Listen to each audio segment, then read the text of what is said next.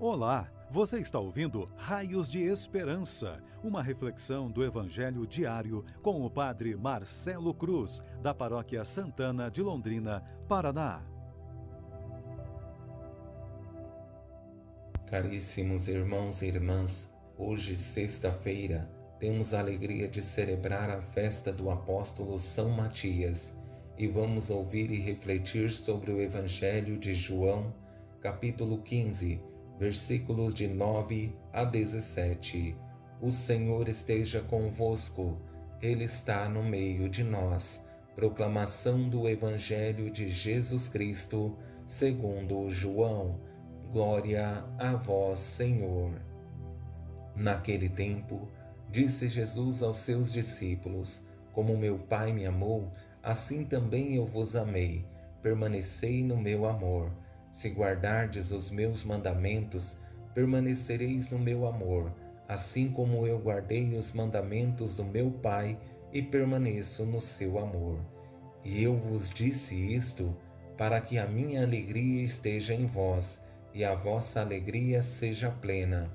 Este é o meu mandamento: amai-vos uns aos outros, assim como eu vos amei.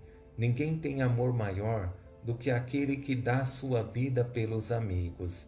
Vós sois meus amigos, se fizerdes o que eu vos mando. Já não vos chamo servos, pois o servo não sabe o que faz o seu senhor. Eu vos chamo amigos, porque vos dei a conhecer tudo o que ouvi de meu Pai. Não fostes vós que me escolhestes, mas fui eu que vos escolhi e vos designei para irdes e para que produzais fruto, e o vosso fruto permaneça. O que então pedirdes ao Pai em meu nome, ele vô-lo concederá.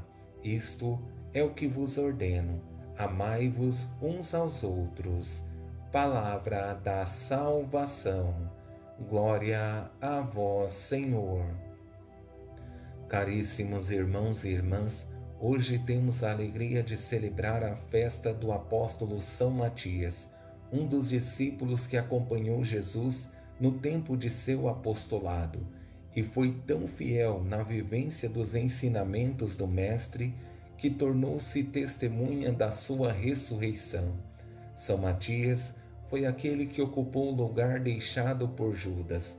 Em Pentecostes, juntamente com todos os discípulos, recebeu o Espírito Santo e tornou-se um ardoroso apóstolo e grande testemunha do Senhor ressuscitado, tendo presente que esse Evangelho entra naquilo que é essencial para uma caminhada de fé sólida e sabendo esse grande apóstolo que estamos celebrando hoje fez grande diferença nesse mundo, vou conduzir a reflexão a partir de três pedidos de Jesus que nos ajudarão em nossa caminhada de fé e serão para nós raios de esperança.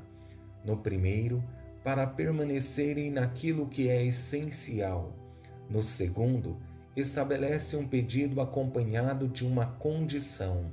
E no terceiro, um pedido como um mandamento exigente para ser colocado em prática. Sabemos que fazer uma caminhada com o Senhor não é simples, principalmente porque não estamos seguindo uma pessoa, mas o próprio Deus. Por isso, esse primeiro pedido de Jesus nos motiva a vivermos o que é essencial para nós que nos assumimos como cristãos. Como meu Pai me amou, assim também eu vos amei. Permanecei no meu amor. A mesma relação de amor que existe entre Jesus e o Pai, ele pede para que tenhamos com ele. Essa relação de amor é para colhermos benefícios para nossas vidas, porque Jesus, sendo o reflexo do amor do Pai, sempre quis o melhor para nossas vidas. E chegamos ao segundo pedido que Jesus faz, estabelecendo uma condição para que consigamos de fato corresponder ao que ele espera de nós mas esse é um processo exigente e delicado para se cumprir. Se não existir abertura de coração, pouco provável que conseguiremos. Se guardardes os meus mandamentos, permanecereis no meu amor, assim como eu guardei os mandamentos do meu Pai e permaneço no seu amor. Eu vos disse isso para que a minha alegria esteja em vós e a vossa alegria seja plena.